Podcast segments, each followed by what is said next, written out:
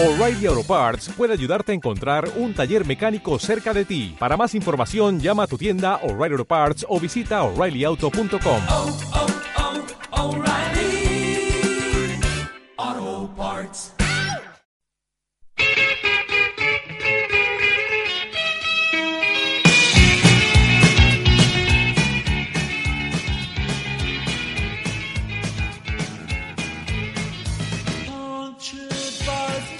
Hola, ¿qué tal? Y bienvenidos a este nuevo episodio del Bar de Nostro Sport. Saludos de Javi Teruel, quien nos habla muy gustosamente. Y hablamos, como siempre, de la actualidad del Valencia Club de Fútbol. Un Valencia, pues que eh, son días raros, porque ayer, pese a que la noticia era esperada, se hizo oficial la salida de Mateo Alemán del Valencia Club de Fútbol. El Balear ya deja, ya no es director general de- del Valencia. El lunes firmará el finiquito. Y ayer estuvo en Singapur reunido con Peter Lim para, eh, lo que digo, eh, solucionar el tema que era cuestión de horas. Mateo Alemán se fue a Singapur con la idea de convencer a Peter Lim de que de cómo estaba el Valencia Club de Fútbol, contra cómo estaba el Valencia y con la idea, como digo, pues de intentar seguir y llegar a un acuerdo. Pero Peter Lim está cerrado en banda, le hace caso a su mano derecha, que es Anil Murci, que ahora es presidente, portavoz y director deportivo de Valencia. Y ahí estamos. Así que Mateo Alemán ya es historia del Valencia. Y la otra noticia del día, en lo deportivo, el Valencia juega contra Granada, muchas bajas, pero la mala noticia es que Dani Parejo no está convocado con la selección española para jugar los partidos frente a Rumanía y Malta de clasificación para la Copa 2020, que aunque la selección ya está clasificada, pues tiene que jugarlos. Sí que están Rodrigo y Gallá, pero el capitán de Valencia, Dani Parejo, no está con la selección. Y por eso tenemos, como siempre, al otro lado del teléfono, a nuestro especialista en nuestro sport del Valencia Club de Fútbol, al señor Jorge Ruiz. ¿Qué tal, Jorge? ¿Cómo estás? Muy buenas, Javi, ¿qué tal? Pues aquí estamos. eh, nada, la noticia, aunque es sabida y esperada, pues ayer se confirmó. eh, Mateo Alemán deja de ser director general del Valencia y con todo lo que ello conlleva. Desde septiembre sabemos que se iba a marchar, la reunión se ha aplazado demasiado, pero noticia dura para el valencianismo, ¿no, Jorge? Yo creo que Mateu lleva fuera ya desde, desde verano. Desde aquella primera reunión que tuvieron, ya nunca más ha vuelto a, a tener ese poder que antes tenía eh, Mateu. Y bueno, al final, pues una muerte ya anunciada, se ha, se ha ido alargando, no sabemos por qué.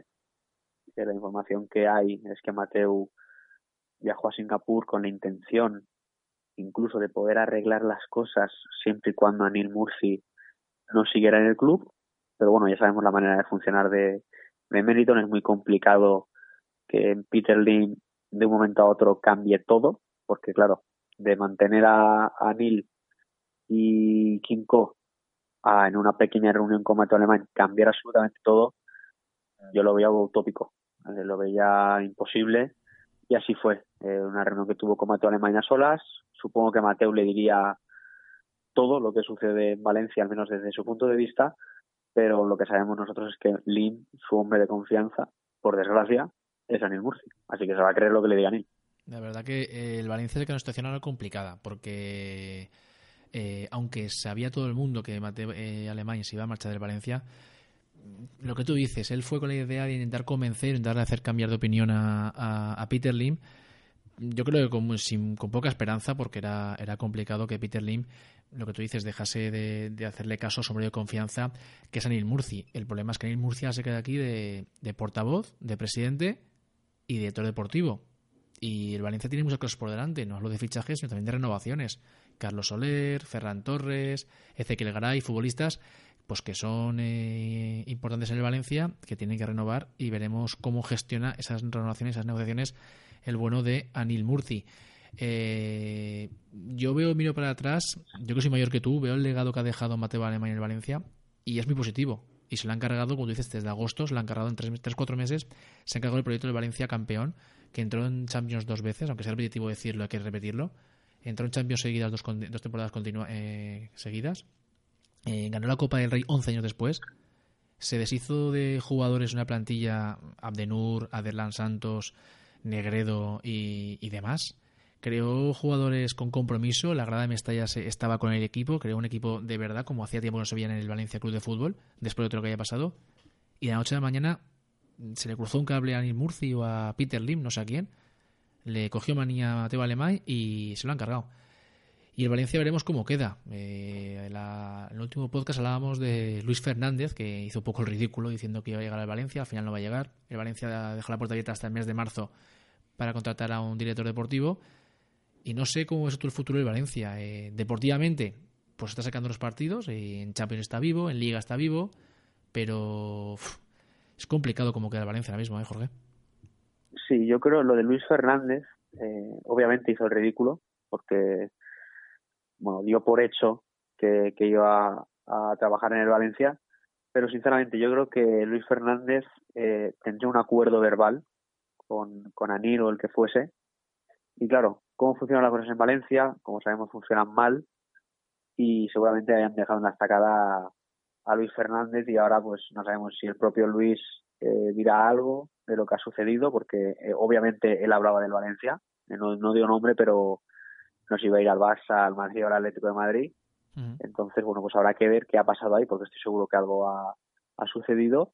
Y bueno, pues yo creo que también Meriton está buscando a un hombre desde el principio que sepa lo que viene. Por eso se dan un poco de margen.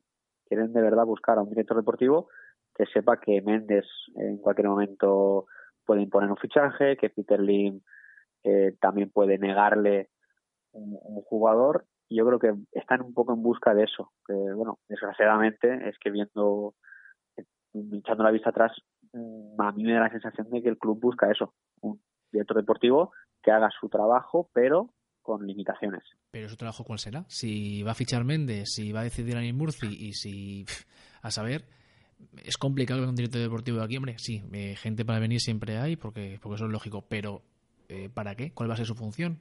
se está sentado a la Denis Murci a hacerle la, pelota, porque si no va a poder fichar, como es sabido, si no va a poder decidir las renovaciones, como es sabido, si Méndez va a estar siempre merodeando y como una mosca cojonera, con perdón, que también es sabido, para que han fichado un director deportivo de renombre, que fichen a cualquiera, que le paguen algo y, ya está, y que por lo menos el Valencia en el organigrama de director deportivo pues tenga a Furanito Pérez, pero es que no tiene ninguna función el Valencia, hasta que, está mal decirlo, pero es que hasta que Mérito no decida vender las acciones y marcharse el Valencia, está en un problema muy gordo.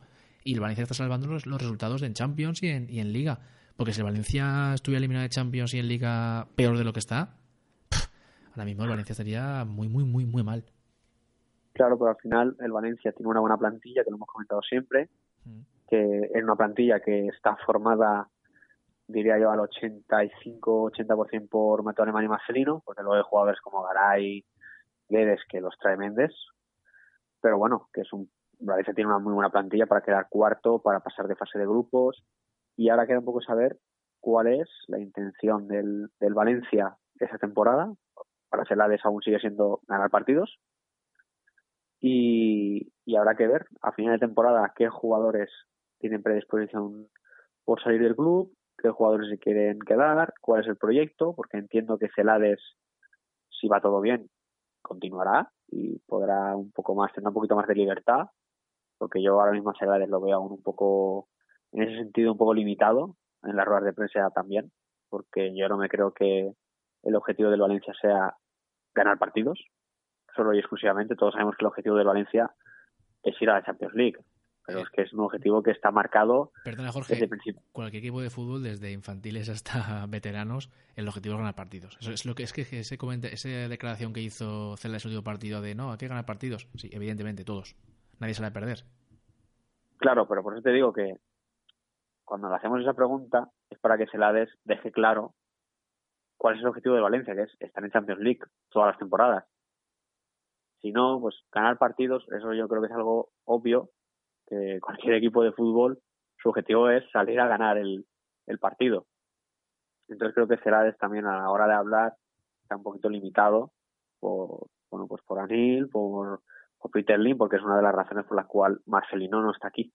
Es por hablar un poco más de la, más de la cuenta o bueno, dar su opinión. En este caso Marcelino ya sabíamos cómo era, que no se iba a callar en las ruedas de prensa y es un hombre expresivo. Así que Celades en ese sentido es todo lo contrario, al menos por ahora, y por eso creo que si el Valencia al final cumple sus objetivos, tal vez Celades se pueda soltar un poquito más en pruebas de prensa o, en comparecencias públicas. Bueno, aunque nos pese, eh, Marcelino es historia del Valencia, Mateo Lema historia del Valencia y como titulaba Superdeporte, historia con mayúsculas, que me gusta a mí ese titular, porque verás historia, pero siempre se ha recordado como un gran gestor en el Valencia.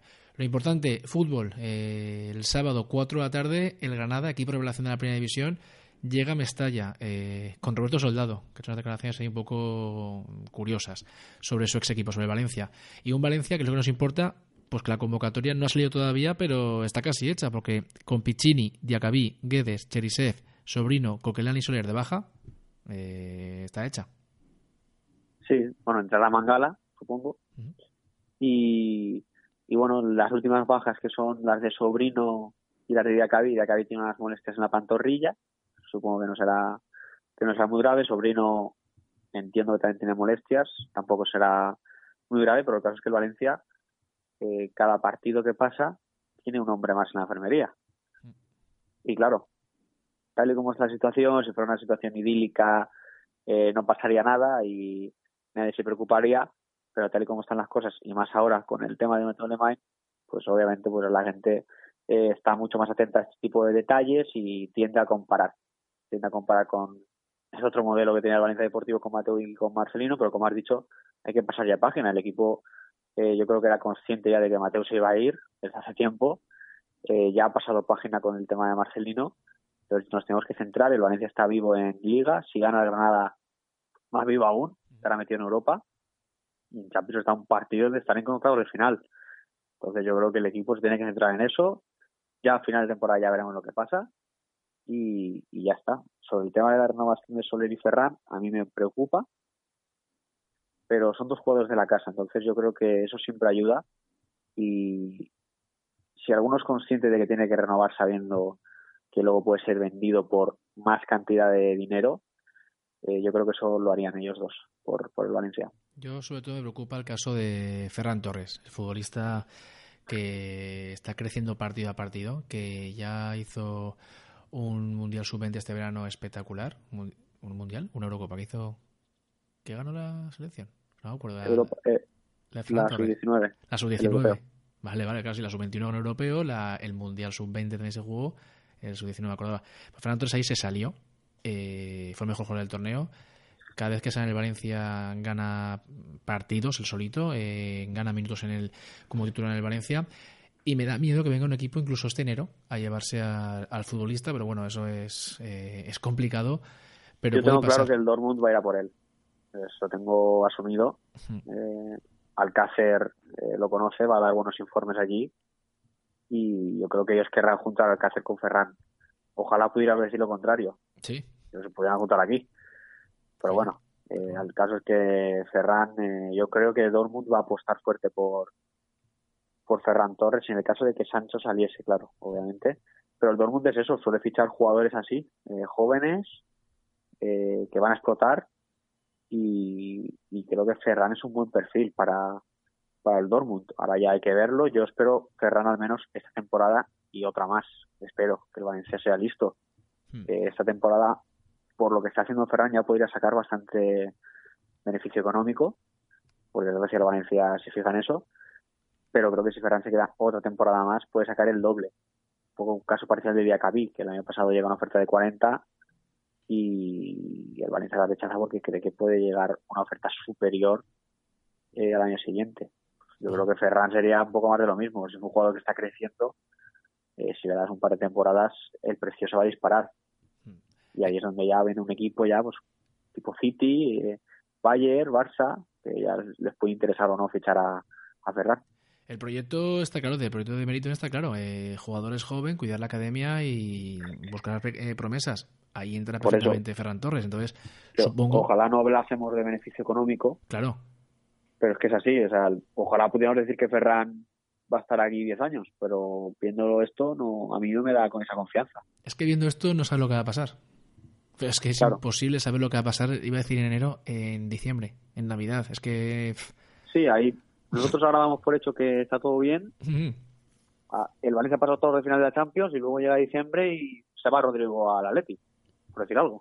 Cuidado, Que no, no me extrañaría. cuidado con ese tema por el tema de Joe Félix, que no, no ha cuajado en el, en el Atlético Claro, de que no cuaja, es que es la realidad. Joao Félix, en- yo he visto los partidos del Atlético de Madrid, en ningún momento ha, ha cuajado de lleno como se dio por hecho eh, a principio de temporada por una jugada que hizo contra Getafe, que fue un jugador, porque es un jugador que al final tiene calidad, pero no acaba de cuajar eh, Joao Félix en el Atlético de Madrid, se han gastado por él eh, ciento y pico millones.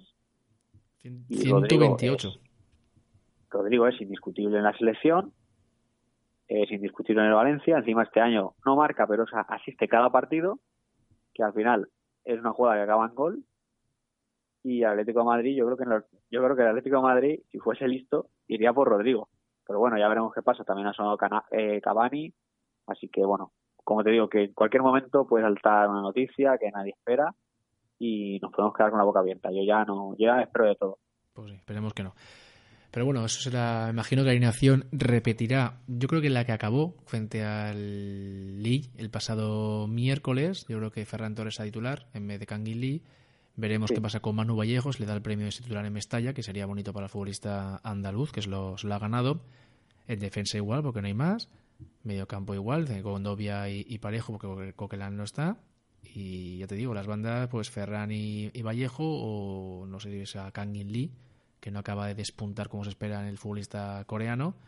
Y arriba lo de siempre, o Rodrigo Maxi o a ver si Gameiro tiene algún minuto, ¿no?